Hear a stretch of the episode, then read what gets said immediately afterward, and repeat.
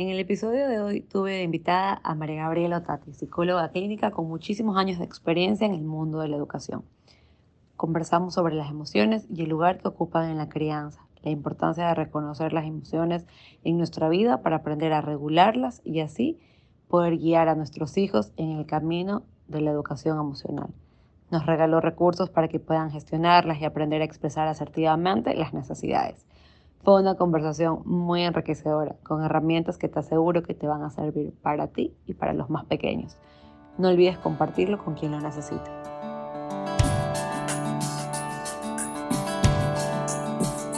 Hola, bienvenidos a Un lugar para mi mente. Soy María Gracia León, soy psicóloga, experta en terapia de pareja y familia, soy esposa y estoy estrenándome como mamá. En este podcast vamos a conversar sobre muchos temas que se repiten en mi consulta. Emociones, relaciones, inseguridades, preguntas que constantemente nos hacemos y que muchas veces no nos damos cuenta que las respuestas están dentro de nosotros mismos. Espero en este espacio poder ayudarte a encontrarlas. Empecemos. ¿Qué tal? Bienvenidos al octavo podcast de Un lugar para mi mente. Hoy tengo el honor de tener aquí a María Gabriela Tati, quien en un ratito ya se va a presentar y tenemos con nosotros un tema muy especial, muy importante, que en esta época se puede decir que algunas generaciones, incluso la de acá, también como que hay esta queja de ahora todo es diferente y la crianza es diferente y en mi época era de otra manera. Hoy les quiero hablar de las emociones, porque muchas veces a los papás les cuesta tanto educarlas, enseñarlas, gestionarlas, no solo con sus hijos, sino con ellos mismos también. Total. Hoy leía un, un artículo y decía que nosotros los padres somos quienes a través de nuestra gestión de emociones vamos a enseñarles a gestionar a nuestros hijos sus emociones. Gaby, te pido que te presentes, nos cuentes un poquito de ti y ahí entramos en el tema. Ok, bueno, lo primero que nada, María Gracia, súper feliz de estar aquí, ya octavo podcast, wow, octavo episodio, me siento súper honrada. A ver, yo soy psicóloga clínica, eh, somos colegas ahí, em, eh, yo soy facilitadora de disciplina positiva y maestra certificada de aula y primera infancia. Y trabajo en educación hace 35 años, o sea, harto tiempo casi siempre en educación infantil. Entonces, este tema de las emociones, eh, bueno, a mí me encanta y esto que tú acabas de decir, de que realmente eh, hay esta cuestión en la generación de ahora, en relación a la generación anterior, que dice, bueno, ahora se cría de manera diferente y todo este tema, y realmente es así, pero es que es absurdo eh, criar de manera em, igual que se criaba antes para un mundo que ya no existe. Es decir, si yo te crío, hijo, ahora, eh, como me criaron a mí, hace, en mi caso, imagínate, hace 55, 60 años, y a los padres de ahora, hace 30, 35, 40 años, eh, estaríamos criando eh, en, digamos, en una situación que no, que no tiene ninguna relación con la vida que les va a tocar a los chicos ahora, ¿no?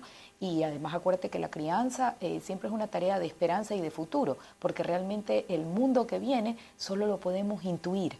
Exactamente. Entonces, el tema de las emociones es absolutamente central y efectivamente no tan fácil de manejar cuando venimos de una educación en donde eso no tenía cabida. Y es un poco eso. Claro, es, esto donde los papás, los papás, los abuelos, incluso voy a decir papás de mi generación también, donde lo que te decía hace un ratito, como el no pasa nada, o porque ahora le tienes que preguntar cómo estás, desde cuándo tienes que hablar con tus hijos de cómo estás, o sea, hace lo que yo digo y si tienes que dejar de llorar, dejas de llorar, cuando en realidad lo que se está haciendo es un bloqueo a las emociones y no las experimentas. Entonces yo decía, ah, bueno, vamos a empezar desde el principio para redundar en esto, y es desde pequeños. Desde pequeños venimos escuchando el no llores. Y, yo lo puedo decir, a veces yo soy mamá primeriza y estoy en el mundo de la psicología y sé esto de las emociones, pero a veces estoy con José Javier, que es un bebito, y a veces le digo, mi vida, pero ¿por qué lloras? Y inmediatamente digo, si yo sigo repitiendo esto como que desde el bloqueo, desde el cuestionamiento como un no deberías llorar, voy a cometer errores que cometieron otras generaciones pero veo que es automático. Y cuando yo te decía, Gaby, hablemos de este tema, es por qué tenemos ese automático a que al menos las emociones negativas, como no llores, o por qué tienes miedo, como que si están no permitidas. ¿Qué pasa ahí en, los seres humanos? Ya, eh, la primera cosa es que tenemos que entender qué es una emoción, ¿verdad? Una emoción es una respuesta del organismo eh, frente a un estímulo determinado. Y de hecho es una respuesta importante, porque las emociones, bueno, nos informan eh, de lo que está ocurriendo a nuestro alrededor, de lo que percibimos a nuestro alrededor y nos preparan para la acción. Entonces, las emociones son importantísimas, ¿verdad? Em, lo que ocurre es que hay esta división entre emociones positivas y emociones negativas. Realmente las emociones son, no es que son positivas o negativas. Lo que puede ser positivo o negativo en el sentido de adaptativo o no adaptativo, útil o no útil, constructivo o no constructivo, es la respuesta que tenemos nosotros, las acciones que generamos a partir de esas emociones. Y lo que nosotros tenemos que educar no es la emoción, es la respuesta que yo voy a dar a partir de la emoción. Es un poco por allí. Claro, maravilloso. Y, claro, al saber que estas emociones, lo que tú dices, no es ni negativa ni positiva, son lo que son, emociones, sino que al regularlas o al autorregularme, ya las experimento de una manera, por decir así, adaptativa. Así es. Eh, y esa es la parte en donde además, eh, mira, eh, en educación todos sabemos este axioma, ¿no? Nadie puede enseñar de lo que no tiene, nadie puede dar de lo que no tiene. Y justo en el tema de las emociones tenemos un hueco gigante en donde nunca nadie entró por allí a trabajar sobre la regulación emocional, sino que era algo que se dejaba ahí a la buena de Dios, ¿verdad? Es decir, era algo que tenía que ocurrir por default. Por default, o sea, por default ibas a aprender a controlarte. A vivir con esas emociones. emociones. Por default ibas a saber cómo gestionarlas. Por default ibas a saber cuándo actuar de una manera y cuándo actuar de otra. No había un reconocimiento de ese mundo emocional importante que está allí y se creía que educar iba más por el lado de las habilidades que podríamos llamar cognitivas, lo académico, ¿verdad? Esas cosas eran como importantes de educar. Y lo demás era así, normal, era así espontáneo, silvestre. ¿Ya? Y si tú te pones a, pensar, eh, no tiene ningún sentido, porque nosotros experimentamos las emociones eh, todo el tiempo, estamos viviendo inmersos en emociones todo el tiempo y toda nuestra vida y nuestro comportamiento, la manera en que funcionamos en el mundo, depende de nuestro estado emocional. Eh, yo de hecho puedo aprender algo nuevo si estoy serena, es muchísimo más difícil aprender algo nuevo si estoy realmente em, asustada o si estoy em, cansada o si me siento particularmente triste. Eh, esto nos pasa y a veces lo hemos vivido eh, sin prestarle atención. Pero es un poco eh, como utilizando un poquito el, criterio de Maslow, ¿verdad? Maslow tiene esta pirámide. ¿no es cierto? Y en esa pirámide primero están pues estas necesidades básicas, ¿no es cierto? Y luego está esa percepción de seguridad, que ya es un estado emocional. Y luego está lo socioafectivo y relacional. Y encima de eso las posibilidades de aprender cosas nuevas. Y solo cuando esto se consigue está la posibilidad de trascender, o sea, de tener un propósito. Y entonces estamos viendo que eso está bien abajito, el tema de lo socioemocional. Lo afectivo está bien abajo. Y entonces hay que darle realmente atención. Y hay que darle atención en nosotros mismos. En nosotros mismos también para poder... En el adulto. En el adulto. Eh, cada vez que se hace un curso de disciplina positiva y qué sé yo, este, al principio la gente eh, viene un poco a que tú le des recetas y te debe pasar también en tu práctica profesional. Tienen a que tener una receta, o sea, un tip. Dime cinco tips de cómo puedo yo manejar eh, esta situación con mi hijo, ¿no? Y realmente no hay recetas únicas, porque cada caso es cada caso y siempre partimos de cómo está el adulto, de cómo siente el adulto y cómo el adulto está respondiendo a la situación del niño. Tú tienes ahorita un, un bebé pequeñito y los bebés pequeñitos lloran, lloran. Y el llanto de los niños está diseñado para moverte a la acción. Claro. O sea, porque es un tema de supervivencia. Exacto. Entonces está diseñado para moverte a la acción y para mover a la acción al mundo entero. O sea, llora un niño y todo el mundo se vuelca a la acción. Bueno, entonces tenemos que ir sobre el instinto y empezar a entender qué está pasando en mí cuando llora este niño. ¿Cómo puedo irme yo serenando para contestar de una manera adecuada al requerimiento? Ya. Y esto en todo. Y ahora imagínate, esto es ya desde el conocimiento, desde este estudio que hay de las emociones y vamos a decirlo, Gaby, tú tienes muchísimo conocimiento por disciplina positiva, por los años de educación. No, no, y por los años que tengo. Es que esto es importantísimo. Es que, a ver, a ver, es que esto es real. Bueno, esto eso- es real. Eso me decía, me acuerdo una vez, la Tere, la Tere Borja, haciendo una vez terapia con la Tere, y le decía, Tere, yo algún día quiero ser como tú. Claro. Y me decía, María Gracia, los años. Son Sí. los años, la experiencia. Es que, es que no es en vano. claro, Es que no es en vano. Y, y bueno, entre más se vive, eh, más se aprende. Si uno se lo permite. Claro, si uno se permite aprender. Si uno se permite aprender, porque podría uno no aprender nada. También. También. Pero ¿qué pasa con esos papás? Y no es que los quiero achacar, ojo, no, no, porque yo digo, las personas que nos escuchan, estoy segura que entran para aprender, para, para analizar, para conocer. ¿Qué pasa con estos papás que a pesar de que, yo digo, hoy en día tenemos muchas herramientas en nuestras manos, muchísimas, y si nosotros queremos, las vamos a utilizar, y si no queremos, nos burlaremos de ellas, porque yo escucho muchísima burla no solo de las emociones, de la psicología, o sea, seguimos con el estigma de que el psicólogo es para los locos. Y volvemos al tema que te decía al principio, o sea, como que ¿por qué ahora yo tengo que negociar con mi hijo? ¿Por qué ahora le tengo que preguntar cómo estás? Y yo le digo que tiene que dejar de llorar, tiene que dejar de llorar. ¿Por qué crees tú que los papás, yo sé, tal vez no aprendieron, pero por qué ahora que tienen las herramientas, yo tengo la respuesta, pero quiero, o sea, voy a dar mi respuesta también, pero ¿por qué es tan difícil aceptar las emociones de las otras personas? Y empezando desde los pequeños. Bueno, en primer lugar, los viejos hábitos son difíciles de cambiar. Eso es una de las cosas importantes. O sea, eh, es difícil salir de nuestra zona de confort, aunque nuestra zona de confort no nos lleve a ningún sitio bueno. Ah. Es difícil. Entonces, es difícil intentar cosas nuevas. Lo nuevo siempre asusta un pelito Y cuesta. y cuesta. Claro. Entonces, esto lo primero. Lo segundo es eh, porque las emociones eh, nos mueven mucho, nos pegan fuerte y nos llevan a lugares que a lo mejor todavía nosotros no hemos procesado en nuestro propio eh, proceso vital.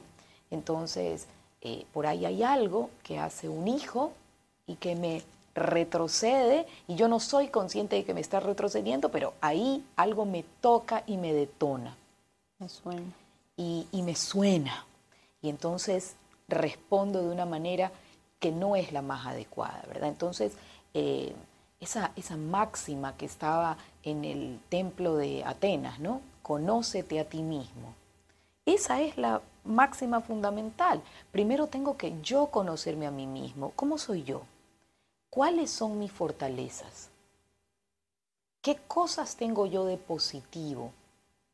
Y, y esto eh, se lo escuchaba yo a esta psicóloga el otro día, esta Pilar eh, Sordo. Sordo. Ella hablaba algo que me pareció sensacional, que es que las características humanas eh, tienen su lado, dice ella, y me encanta cómo lo, cómo lo plantea, ¿no es cierto? Esto de el lado de la luz y el lado de la sombra. Y entonces cada característica humana tiene su lado brillante. Es decir, si yo soy, por ejemplo, extremadamente entusiasta, ese es mi lado de luz, probablemente en mi lado de sombra sea un pelín impaciente. Claro. Porque pasa. Entonces yo tengo que conocerme como adulto. Eh, eh, De ahí parte todo lo que yo pueda hacer con respecto a la regulación emocional de mi hijo. Tengo yo que aprender a regularme y tengo que entender qué cosas me detonan a mí. O sea, Todos tenemos cosas que nos detonan. Es decir, que son, em, es que esto es como la kriptonita. Si tú eres Aquaman, la kriptonita no te hace nada. El problema es si eres Superman. Cada uno de nosotros tiene una kriptonita y debemos de conocerla. Debemos de conocerla. ¿Cuáles son nuestras kriptonitas? Y luego, a partir del conocimiento de nuestras propias kriptonitas, encontrar qué cosas hacemos para volver a la serenidad. Calmarme. ¿Cómo me calmo? No sé si tú has notado que la gente tiende cuando alguien está desregulado a decirle cálmate. Claro. Y una bomba. Porque si la persona supiera cómo calmarse, no estuviera haciendo el papelón. es que, que, a nadie le gusta no estar calmado.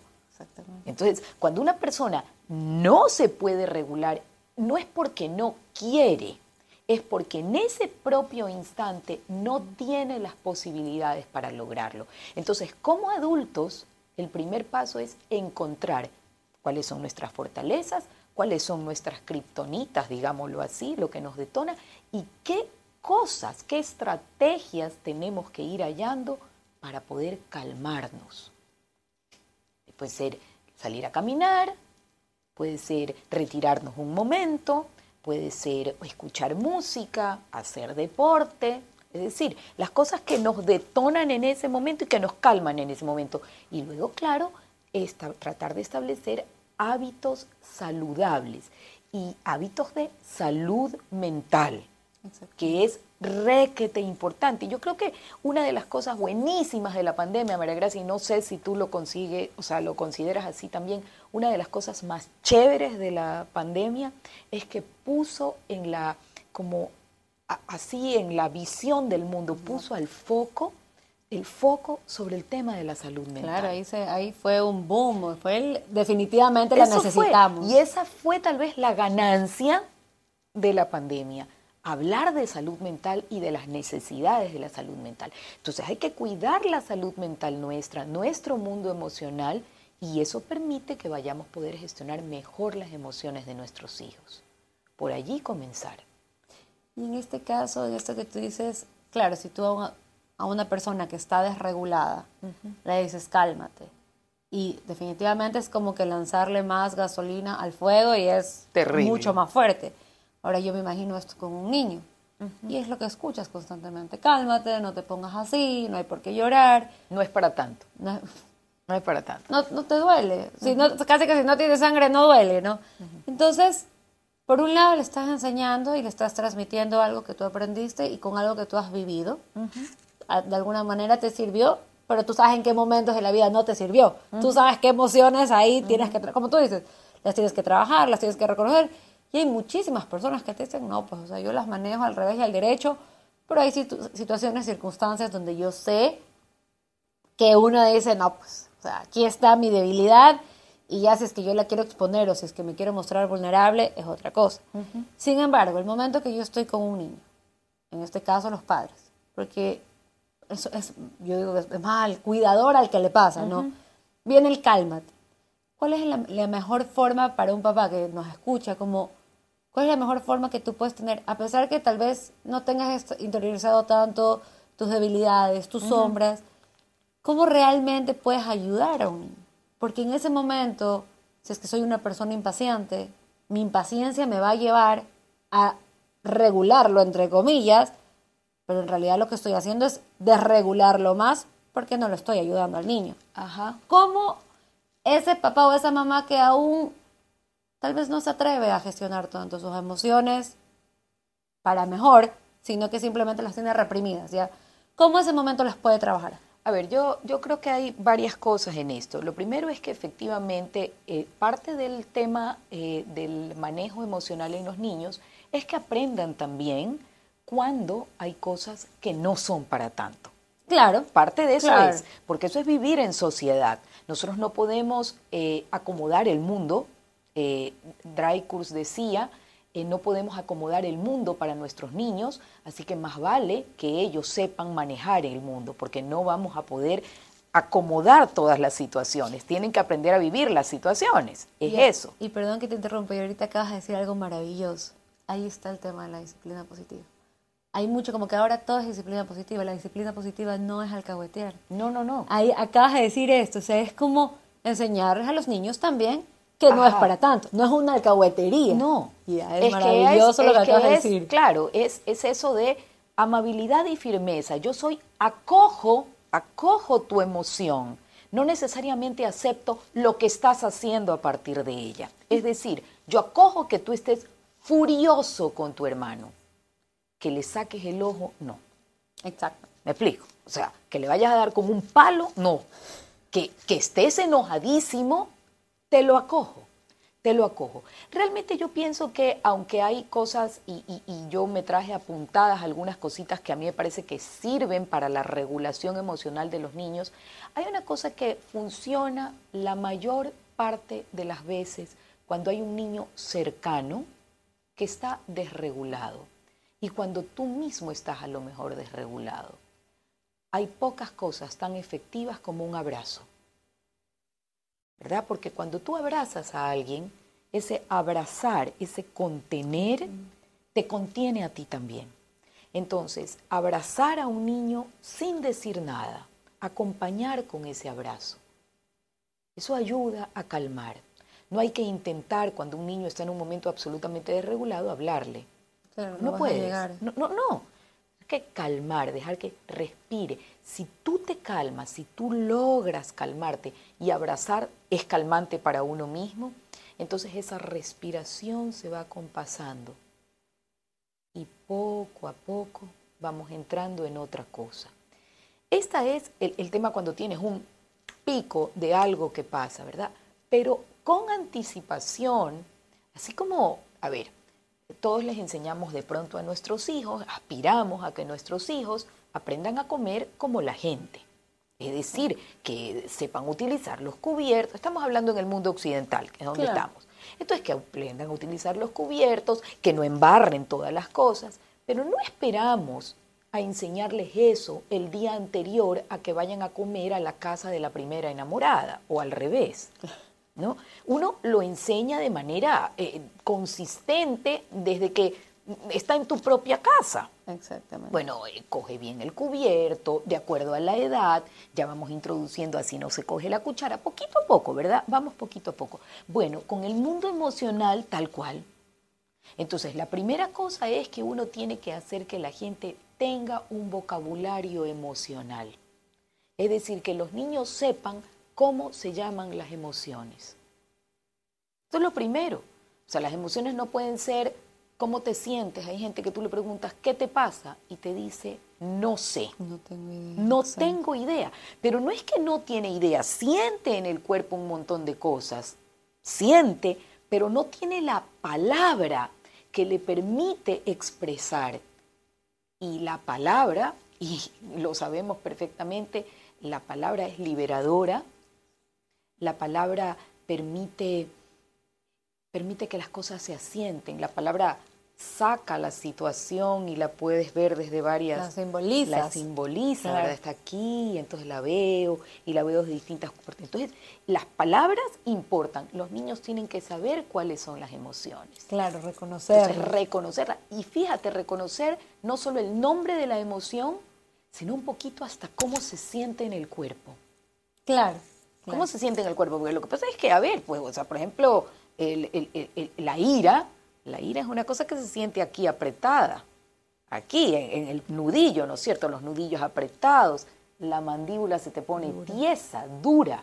Entonces, uno como adulto tiene que acompañar al niño a explicarle, mira, furia es cuando sientes esto. Cuando sientes que hay como un fuego, una cosa caliente que te sube a la cara. Eso es furia.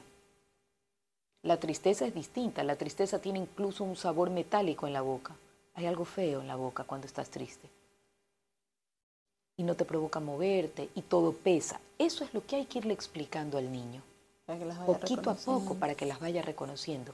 Y luego, en la medida en que esto pase, también irle enseñando que las emociones tienen como un termómetro.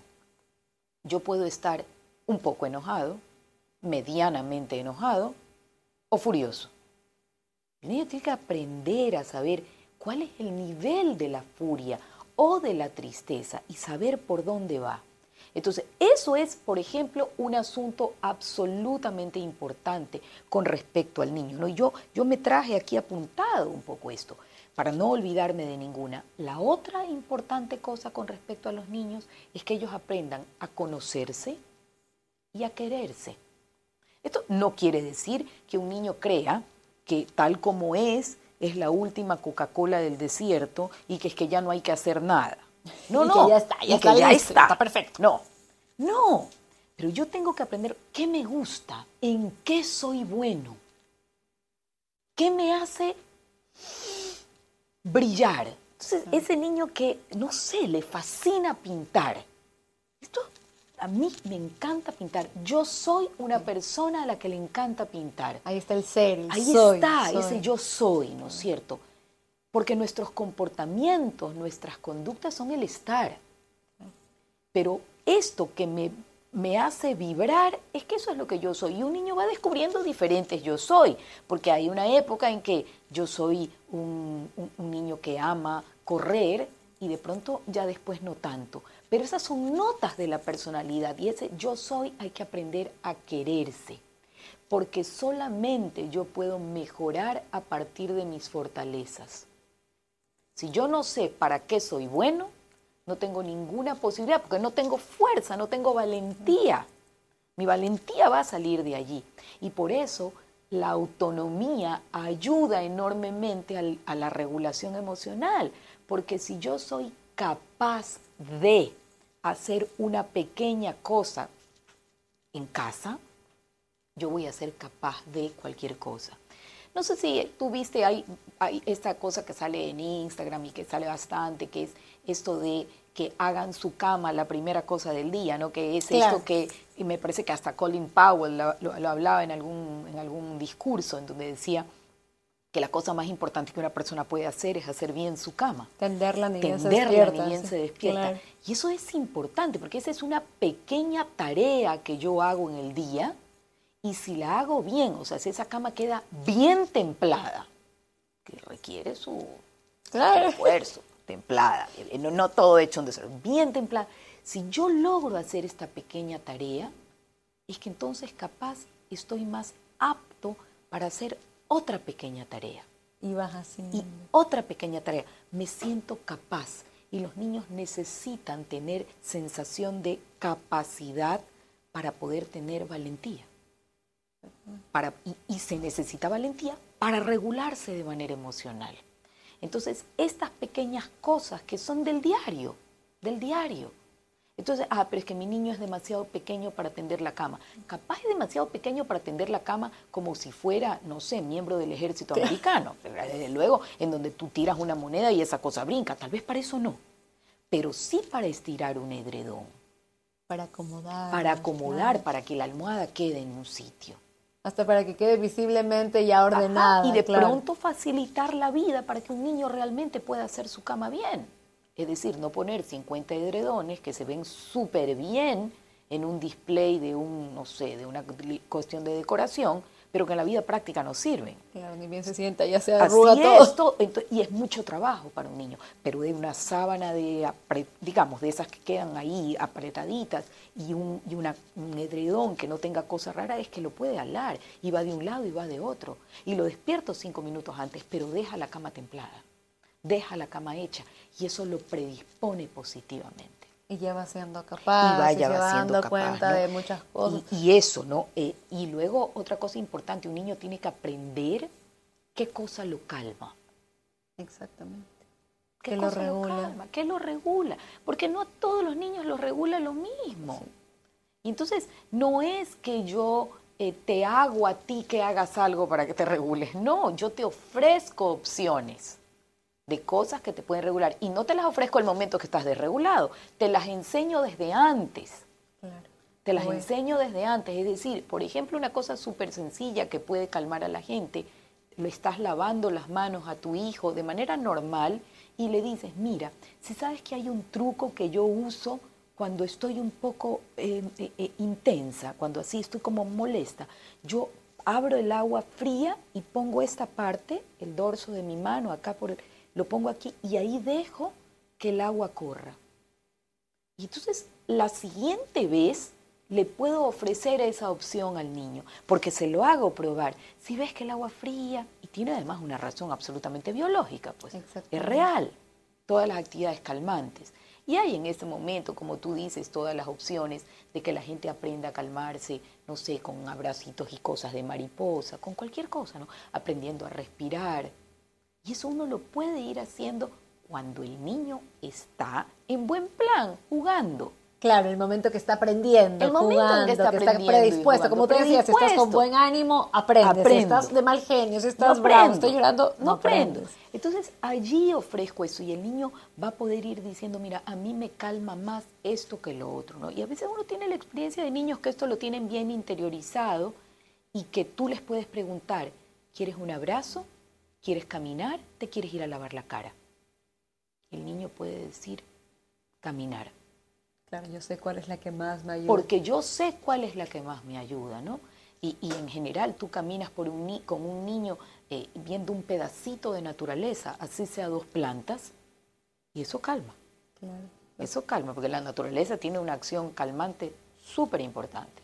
Y ahorita escuchándote, Gaby, yo ya pensando, yo trabajo con adultos, y, digo qué maravilloso que estamos trabajando también en el mundo de las emociones, que cada vez las generaciones se preocupan más por la salud mental, por experimentar las emociones, conocerlas, reconocerlas, hablarlas y todo lo demás. Escuchándote esto de los ejemplos, del tender la cama, ¿qué hago yo por lo general cuando tengo un paciente con depresión? Perfecto, te levantas, te quieres volver a acostar, pero tiende la cama. Tiende la cama, porque ya ver tu cama tendida te da otra imagen, otra, visión por lo menos te paraste la cama, la, la tendiste, la ordenaste, me volví a acostar. Pero ya hice la cama. Mira, es algo que pueden aprender desde pequeños. Esto del agua, cuando un paciente me llama, María Gracia, tengo ansiedad, ¿qué hago? Estoy desesperado. Claro, está la respiración como el primer mecanismo para ayudarlo a autorregular. Pero algo que yo siempre hago, agua fría, anda, agua fría, tócala con tus manos, siente tus brazos. Y, y yo te estoy escuchando y digo, claro, tú le estás enseñando esto a un niño es lo que hacemos con esos adultos que tal vez no aprendieron tanto a regular sus emociones. Pero si tú ya desde pequeño al pequeño le enseñas cómo hacerlo, estoy segura que este adulto, a medida que va creciendo, va a decir, ya pues, aquí están mis herramientas. Y si por ahí estoy triste y, no entro en la depresión, pero ya estas cosas me van afectando, me voy a acordar que mi cama, mi cama, si es que estoy ansioso, si es que estoy intenso, si es que estoy desesperado, bravo, el, agua, el agua fría todos estos recursos, yo me imagino que cuando estos niños sean ya estos adultos, están ahí. Nada libra a nadie de poder experimentar una dificultad de, digamos, de una enfermedad mental o de una enfermedad emocional. Nada lo libra. Y sin embargo, entre más recursos tiene la persona, es más fácil que pueda afrontarlo. Más llevadero. Más llevadero, ¿verdad? Entonces, eh, eso es lo que yo eh, eh, pienso. y mira, ¿Qué pasa un poquito con, la vida que tenemos hoy? Nosotros estamos diseñados para vivir en el mismo mundo en que se vivía hace 400 o 500 años. No es que nosotros hemos cambiado, pero ese era un mundo en donde tú estabas muchísimo más en contacto con la naturaleza. ¿ya? Y, realmente eh, por eso es tan importante encontrar espacios de naturaleza aunque sea un pedacito, y enseñarle a los niños una de las maneras más increíbles de que un niño puede encontrar formas de regularte si tú estás en un espacio en donde puedes sentarte a mirar el cielo un momento. ¿Verdad? Eso es calmante. Tú te sientas a mirar el cielo y ves pasar las nubes y es impresionante. Y no importa la edad que tengas, es absolutamente relajante. Entonces, ese tipo de cosas vienen bien, encontrar maneras de calmar. Y luego hay, hay otras cosas que son importantes para la salud emocional. Aprender a expresar nuestras necesidades. Y aprender a expresarlas bien. O sea, es, que es difícil, es difícil. Eh, eh, no, no estamos listos para saber esto que se llama asertividad aprender a decirle a la persona adecuada, de la manera adecuada y en el, momento, adecuado. Y entonces, esto hay que aprender, ¿no? Hay una, justo una actividad, hablando de disciplina positiva, que justo se trabaja en los salones de clase, cuando se hace disciplina positiva en un salón de clase que se llama molestias y deseos. Y, y, entonces el niño, eh, y se les hace unos, porque son estrategias, los niños aprenden desde lo concreto, ¿no? Bueno, yo creo que los adultos también, pero es como un, dos varitas, ¿no? La una es una varita que tiene una estrellita y la otra tiene una mosca. Puede hacerse decir, las moscas son molestosas. Y entonces un niño puede aprender a decirle al otro, a mí eh, yo me siento molesto cuando eh, tú no me miras cuando te estoy hablando. Desearía que me mires cuando te hablo. Es eso. En el momento, en el de momento. la forma Es el momento. Entonces aprendemos poco a poco a decirle a las personas, no es tú, no sé qué, no, no, no es tú, es que a mí, a mí, a mí me causa incomodidad si alguien no me mira cuando estoy hablando. Y si enseñamos poquito a poco a los niños, por ejemplo, en los conflictos entre hermanos, el lugar sensacional, por si acaso, para el desarrollo emocional, es la casa con los hermanos. O sea, ese es el sitio, pues. O sea, ese es el laboratorio de oro. Aprende. Tienes que aprender. Ahí están, pues, estas personas que crecen contigo, que tienen más o menos tu edad. Y en donde tú como padre tienes la oportunidad de introducir estas ideas. Es que me quitó, que no es que... Dile qué pasó. Explícale qué pasó. Lo que pasa es que lo que pasó es que yo quería poner la música. A lo mejor la otra persona no tenía ni idea. ¿Me explico? Eso es expresar. Típicamente pasa entre un hermano mayor y uno menor, ¿no? El mayor lo que quiere a veces, a veces es controlar y a veces es molestar, pero a veces es honestamente ayudar. Es que él es pequeño y no sabe. Claro. Y, puede ser que el otro lo que tenga es que expresar, no me gusta cuando pones la música por mí. Me siento bobo.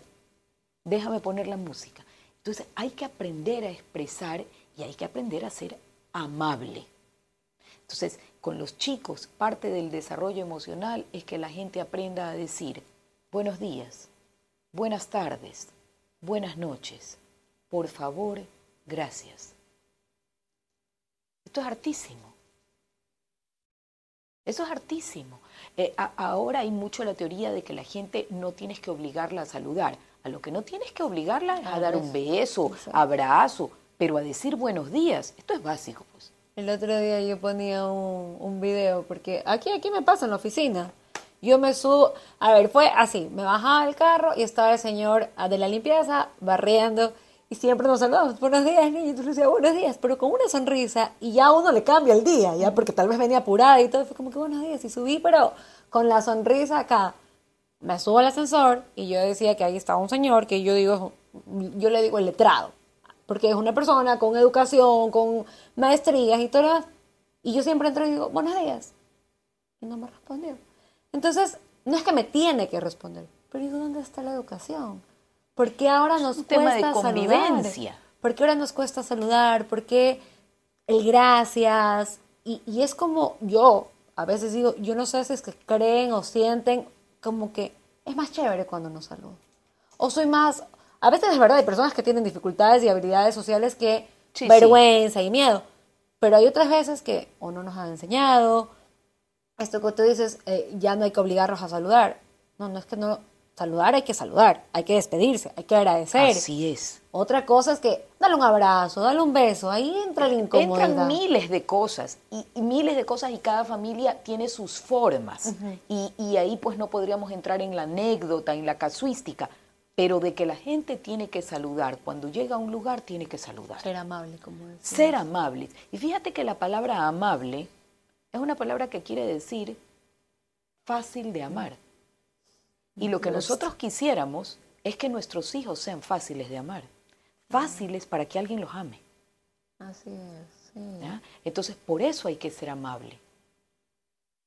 Es fácil de amar, esa palabra es bellísima. Sabes que nunca la, no, me veo, ahorita que amable, claro, es alguien, que alguien amable es alguien que es fácil de querer, fácil de amar. ¿Y qué cosa más hermosa que le podemos dar a nuestros hijos sino ese regalo de que ellos sean amables? O sea, fácil de que alguien los ame.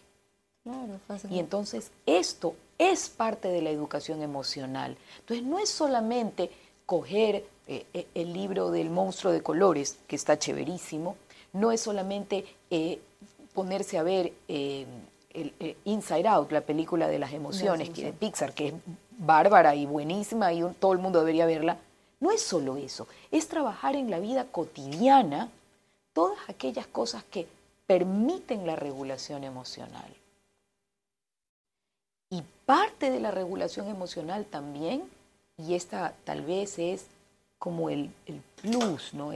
aquello que te determina en la vida muchísimo, es cuánto aportas tú. El darle a los niños la posibilidad de aportar. Dejarlos hacer. Pero no solo dejarlos hacer, aportar, que tengan encargos en casa. que responsabilidad. Responsabilidades que tengan que hacer porque cuando yo aporto, ¿a quién le pides tú un favor? Yo le pido un favor a alguien que... Yo le, pido, yo le pido un favor a alguien, y no es que se lo pido a cualquiera, cuando yo le pido un favor a alguien o le delego a alguien un trabajo, ¿qué le estoy diciendo? Creo que eres capaz, confío en ti. Tu presencia en esta eh, comunidad, llámese familia, escuela, trabajo, es relevante. Es relevante. Y eso es lo que motiva y alienta, ¿verdad? Lo que alienta eh, a vivir bien. Entonces, nosotros tenemos que hacer que nuestras casas sean espacios en donde haya momentos y oportunidades para colaborar. Pero si damos todas las cosas hechas a los niños, nadie colabora en nada. Y colaborar no es una obligación molesta. Entonces hay que, no es un, pásame los platos. No, no es esto. Es que yo entiendo que paso los platos y pongo la mesa porque de esa manera yo contribuyo a esta casa. Claro. Y realmente eso es lo que marca la diferencia en mi vida posterior. ¿Cuánto contribuyo yo? Y yo no estoy educando a mis hijos para cinco minutos, para los siguientes 15 días. No lo estoy educando para la vida, estoy educándolos para el momento en que yo no esté con ellos. Ojo, desde la ida al cine a los 12 años, en que no estoy, si no estoy, fueron un grupito, 14, a la edad que sea, cada familia sabrá, cada contexto sabrá, pero el momento en que yo no estoy. Y los tengo que educar para eso para cuando no estoy. Entonces, eso, esa, eso que es como lotería para luego, esa lotería para luego es darles a los niños la posibilidad de contribuir. Evidentemente hay gente que dice la competencia es más natural que la contribución. No en un mundo civilizado. La civilización requiere contribución. O sea, el momento en que yo empiezo a vivir en comunidad, en las cavernas, y tengo que contribuir, pues. Digo, porque afuera hay un tigre dientes de sable o cualquier cosa que viviera ahí afuera, y alguien tenía que estar haciendo la guardia mientras alguien estaba preparando la comida. Entonces, eh, eh, la comunidad, la comunidad es el fundamento de todo. Nosotros tenemos que hacer que nuestras casas sean laboratorios de vida en comunidad. Y eso es educación emocional. Claro, ahí está, estás reconociendo lo que está haciendo el otro, cómo yo puedo contribuir, qué puedo hacer. claro, es ese sentido común, que es el sentido de que lo que es bueno para mí, si yo estoy bien, tú estás bien. Exacto. Es esto. No es que yo estoy bien y cuando yo estoy bien, tú necesariamente vas a estar mal. No, no, es esto que en negocios se sabe. Win-win. Todos ganamos, porque si yo estoy bien, todos estamos bien. Entonces, a veces llegamos a casa cansados y capaz no tenemos muchas ganas de sonreír. Pero vamos a actuar como si. Sonreímos un poco, porque eso mejora todo. Y porque yo puedo sonreír incluso cuando algo malo me está pasando. Solo que sonriendo un poco me siento un pelito mejor. Y contribuyo también. Y contribuyo al ambiente. Entonces, aporto, aporto, Entonces, ese es un poco el tema de la educación emocional, ¿no? Es mucho más que nombrar emociones. Por ahí comenzamos, pero es vivir eh, en un contexto en donde las emociones y lo que todos sentimos contribuya. Claro, y hay también el momento en que tú dices el, el sonreír, por ejemplo, o sea, si yo vengo cansada del trabajo y por ahí he tenido un mal día, pero si yo hago ese mínimo esfuerzo por sonreír, uno voy a contribuir en que en mi casa ese momento algo bueno va a pasar, o sea, de manera positiva la sonrisa y no daño un momento.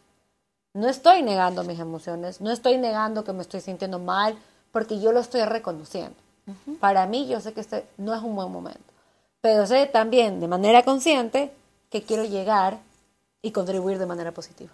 Y de hecho, lo que ocurre es que en el cerebro, esta acción en donde yo eh, muevo estos músculos, porque la sonrisa me los estira para arriba, y cuando yo sonrío, se me mueven además estos músculos orbitales, eso le señala al cerebro que algo bueno está ocurriendo.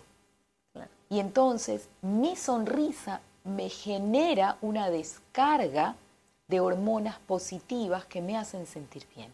Que te ayudan ya. Que me ayudan. Entonces, eh, la gente que, por ejemplo, trabaja con niños pequeños, que te obliga a sonreír mucho, en general tiende a ser personas que están felices.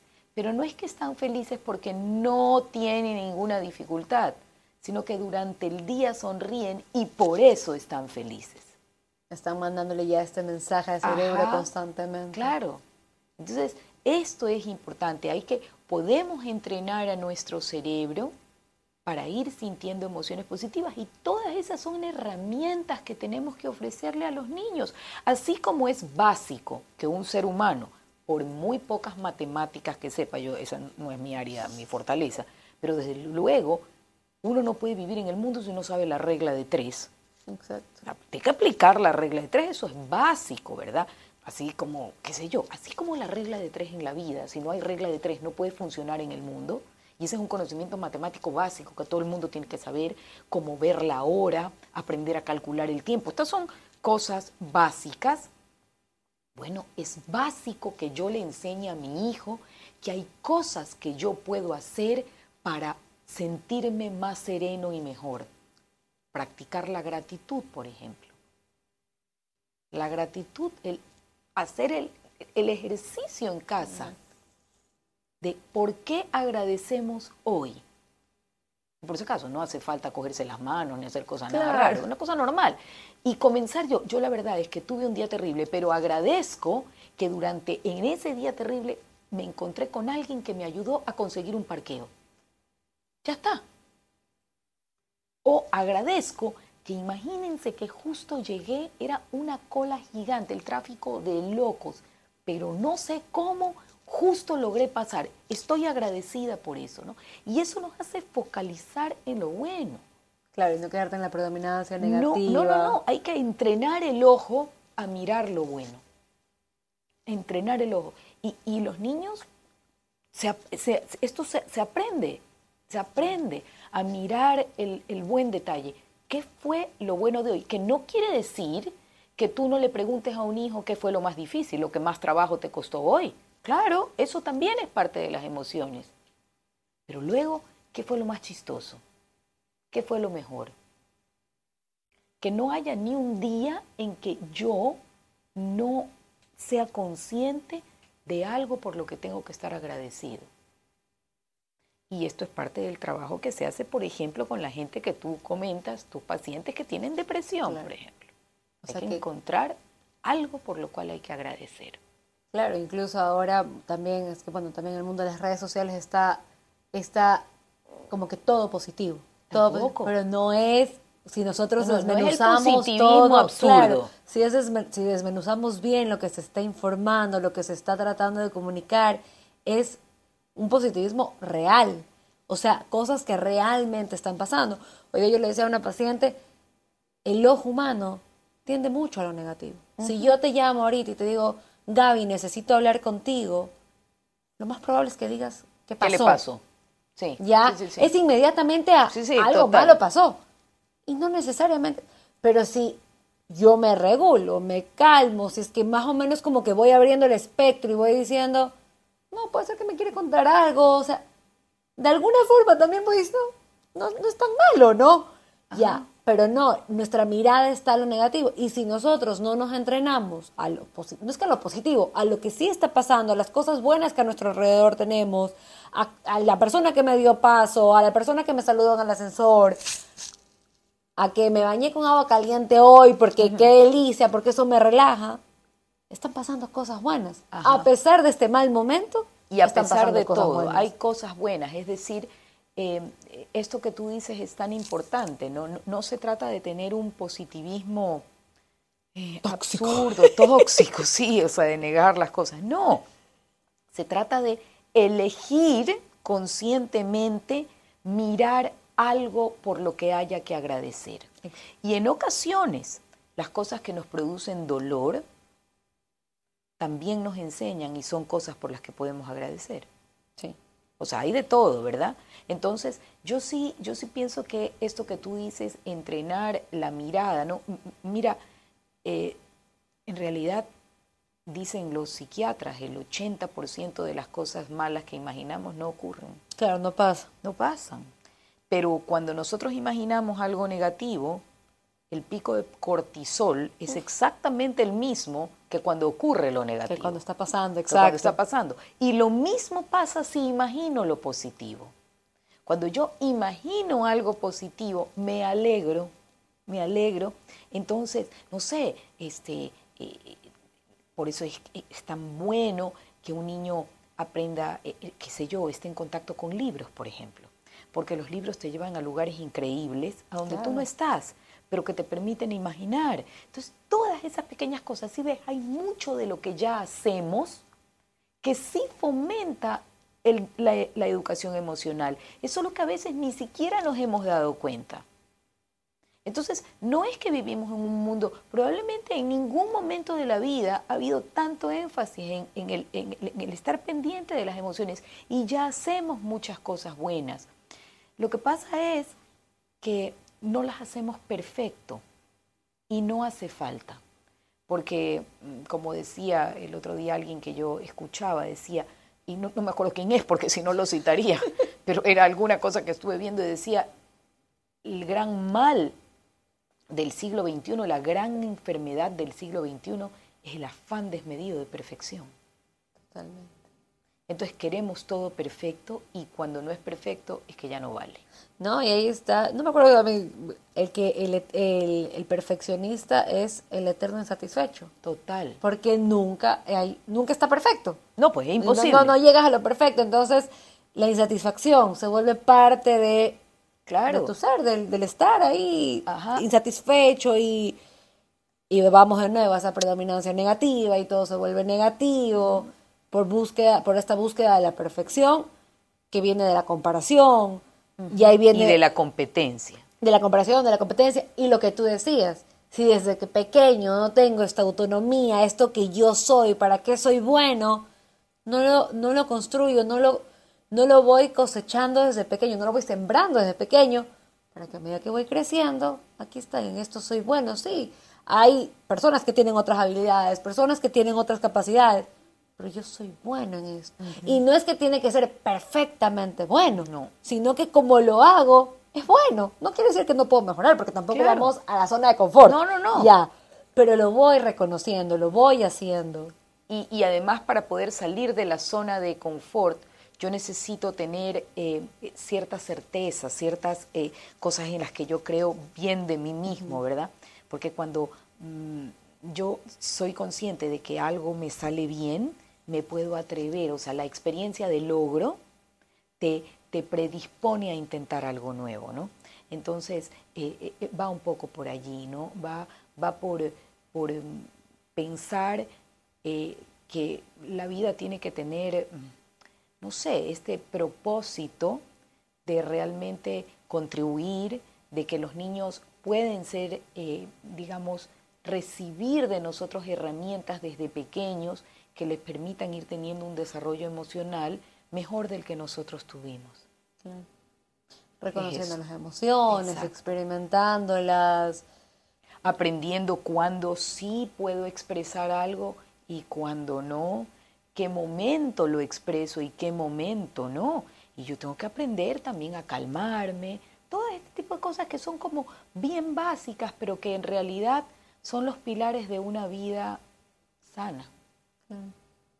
Que me ayudan, o sea, que me, que me llevan por un camino donde probablemente, a pesar de las cosas que puedan pasar, me voy autorregulando, me voy conociendo. Y bueno, y a veces nos vamos a equivocar, ¿no? Ah, Digo, claro. a veces uno No, va a perder va- la paciencia. y- y va a estar ahí. Y va a estar allí. Claro. Y, y ya está. Y no pasa nada. O Y sea, no hay perfecto. porque no es perfecto. O sea, Claro. es esto, no es perfecto. Y entonces si yo un día perdí los papeles y pegué cinco gritos en la casa y me volví loca, pues lo único que yo tengo que hacer después es decir, oigan, esto estuvo mal.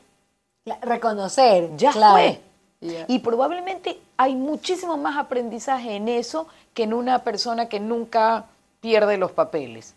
¿Me explico? Porque ya pues me equivoqué y vamos a comenzar otra vez. Y luego tener también un poco de, yo digo que nosotros tenemos que practicar como padres también la autocompasión. Nos damos. Eh, o sea, uno no puede, eh, y esto pasa terriblemente, eh, fíjate, no solo con los padres eh, de niños pequeños, porque tú tienes como la página nuevecita. Sí. Esto pasa mucho eh, con los padres que ya tenemos hijos adultos y que, claro, no todo es perfecto. Y a veces uno dice, es que si yo hubiera hecho eso, pero no hay nada más injusto que culpabilizarse por algo que yo hice antes porque no tenía los conocimientos o la experiencia que tengo ahora. Claro. Y en ese momento hiciste lo que pudiste, Lo que lo que, pude lo, lo que con mejor lo que había. pudiste. Exacto. ¿ya? Claro. Y entonces ya está, ya está. Y esto no quiere decir que no voy a oír este podcast y otros más, porque voy a aprender. Pero quiere decir que a pesar de todo, a pesar de todo lo que yo aprenda, hay ocasiones en que no lo voy a hacer bien. Y no pasa nada, comenzamos al día siguiente otra vez. Y yo creo que también en ese reconocimiento para hijos grandes, hijos pequeños, para el que está a tu alrededor, el que tú sepas reconocer esto que tú dices, di los cinco veritos en la casa y en la noche digo, puchica, hoy día me pasé y voy y digo, esto estuvo mal, le estás enseñando a los, a los de al lado que reconocer tus errores, que tus equivocaciones también te hace humano. Es que y de hecho estás es la manera de aprender. Claro. No podemos aprender solo. Los errores son oportunidades, no es un principio básico en este caso de disciplina positiva, pero es esto, ¿no? Entonces, eh, eh, el entender que además, fíjate, cuando yo le cuento un error a alguien, "Ah, me equivoqué en esto, le estoy dando una muestra enorme de confianza. Y eso conecta. Y nada es más importante que conectar. Si yo quiero enseñar, si quiero corregir, primero tiene que haber una conexión. Mis hijos tienen que verme como una persona humana para poder aprender de mí. Así que mis errores, las cosas que yo hago mal, también son herramientas para enseñar. Así. Porque me conectan, no es que soy perfecta. El que puede con todo, el que puede con No. todo, sino que también Soy una comete errores, persona claro. que comete errores y eso me enseña un montón. No pasa nada. Hasta los papás que han cometido errores terribles pueden ser padres extraordinarios. Siempre y cuando se pueda reconocer el error y se pueda explicar a partir del error. Claro, yo creo que es peor cuando lo tapan. Es que Cuando no hay lo nada esconden. peor. Yo, yo entiendo que hay cosas que de acuerdo a la edad del niño hay cosas que no tienes que explicar en la medida de, o sea, a ver, hay que tener delicadeza y prudencia con la capacidad de comprensión de un niño. Pero si uno se ha equivocado en algo, ya está, dice, me equivoqué, no, no, no tenía toda la información, tomé una decisión apresurada, mil cosas que pueden pasar y vamos a aprender como familia de esto y tú puedes aprender de esto. Y es muchísimo más fácil seguir a un líder, y los padres son líderes en casa, seguir a un líder que es humano que seguir a un superhéroe que nunca se equivoca, porque eso es inalcanzable. Entonces no me puedo identificar. Claro, ¿cómo lo, cómo lo alcanzo? ¿Cómo llego a ser como Terrible. ese es perfecto? En Sí, cambio, si veo que comete errores y que Maravilla. reconoce, Maravilla. Estamos en el mismo lado. Ajá. Así que bueno. Lindo. Gaby, te agradezco muchísimo tu información. de verdad. Yo muy valiosa. Este es tema que me encanta, así que yo encantada y además me parece que estos espacios que, que tú haces, ¿no? Este, este, a ver, hacer un podcast es un tremendo ejemplo de salir de la zona de confort. Tremendo ejemplo, ¿no es cierto? Sobre todo quien tiene un consultorio y se lanza una cosa como esta es claramente eh, salir de la zona de confort. Y estas son contribuciones. O sea, eso que tú haces es contribuir porque das espacio a que muchísima gente pueda escuchar, compartir y quedarse con algo que tal vez en ese momento ni siquiera lo registra, pero algún momento en la vida eso está ahí atrás, ¿no? Y eso que yo escuché, algún momento no la persona puede no acordarse donde lo escuchó, pero está ahí atrás. Así que bueno, eh, feliz de que me hayas permitido participar en esa contribución tuya. No, pues yo feliz de tenerte aquí, Gaby. Estoy segurísima que muchísimos papás van a estar, papás, personas, esposos, todos, van a estar felices de escucharte. Yo creo que eres un, referente muchísimo en la educación y escucharte en Instagram, que es nuestra fuente más cercana para escuchar tus, tus, tus metáforas, tus historias. Y ahora tenerte aquí una hora con nosotros, maravilloso. Te agradezco gracias, muchísimo. Gracias, de verdad. Gracias. Bueno, y como siempre, a los que nos escuchan, gracias por llegar hasta aquí. Espero que se hayan llevado muchísimo conocimiento, muchísimas cosas para pensar, muchísimas cosas que podemos poner en práctica. No es algo que se hace de la noche a la mañana, pero ya es una invitación a cosas que podemos mejorar